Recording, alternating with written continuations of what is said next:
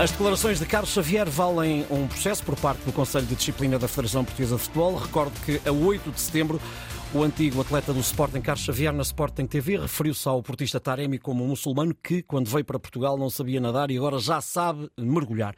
Num segundo momento, Carlos Xavier pediu desculpa, mas ainda assim estas palavras desencadearam agora a instauração de um processo disciplinar ao Sporting Clube de Portugal, Futebol SAD, por parte do Conselho de Disciplina da Federação Portuguesa de Futebol. O comunicado avança para o processo, tendo por objeto as declarações divulgadas em canal televisivo, explorado pela Sociedade Esportiva Arguida, na sequência de notícias divulgadas na comunicação social. O regulamento prevê, o regulamento disciplinar prevê jogos até à porta fechada.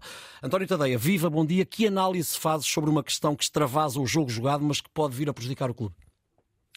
Olá, bom dia, Ricardo. Um, pode, de facto, e, e eu acho que uh, uh, é preciso sermos uh, absolutamente implacáveis com, com todos os excessos que se vão cometendo no, no, no futebol português e, e ainda na, na, na segunda-feira o Paulo Fonseca, o antigo treinador do Futebol Clube do Porto, do Sporting Clube Braga e do Passos de Ferreira, dava uma entrevista ao jornal do Jogo em que dizia que que em Portugal o clima está absolutamente irrespirável, até os próprios árbitros têm um clima absolutamente impossível, eh, porque há sempre aquele escrutínio, muitas vezes doentio, eh, feito pelos eh, canais televisivos, e nem são só os canais televisivos dos, dos clubes. Mas, como te dizia, acho que é preciso sermos implacáveis com este tipo de, de, de excessos, um, que são em grande parte culpa das máquinas de propaganda do, dos clubes e das narrativas que são passadas pelas máquinas de propaganda dos clubes. Eu sou sincero, não perco uh, muito tempo a assistir a esse tipo de, de, de argumentações uh, que são feitas por, uh, de, por comentadores engajados com o clube A, B ou C, seja nas televisões dos clubes, seja nas televisões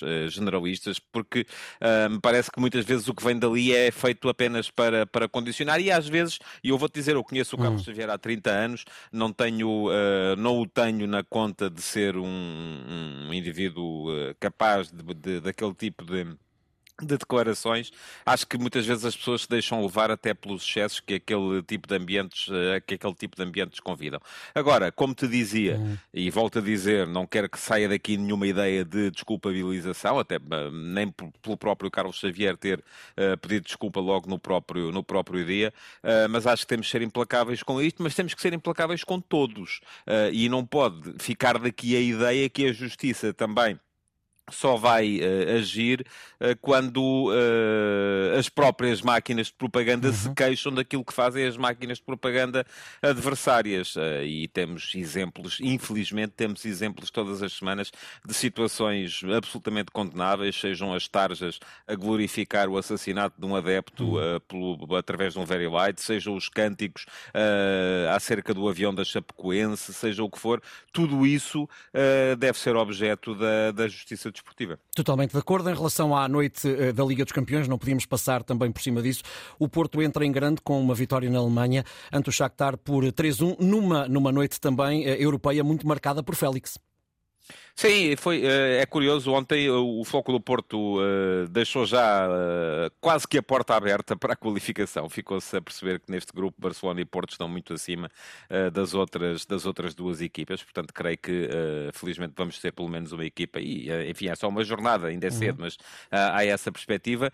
E eu diria, Félix muito bem no Barcelona, mas não foi só ele. Se formos a ver os melhores em campo, aqueles que foram definidos como melhores em campo no, no, pela UEFA nos jogos de ontem, tivemos Félix, tivemos tivemos Rafael Leão, tivemos Vitinha.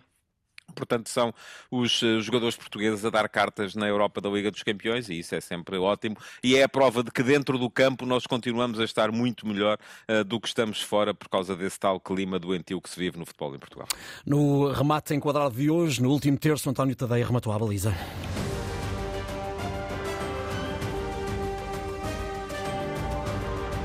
Liga a informação. Ligue Disponível em rtp.pt/play.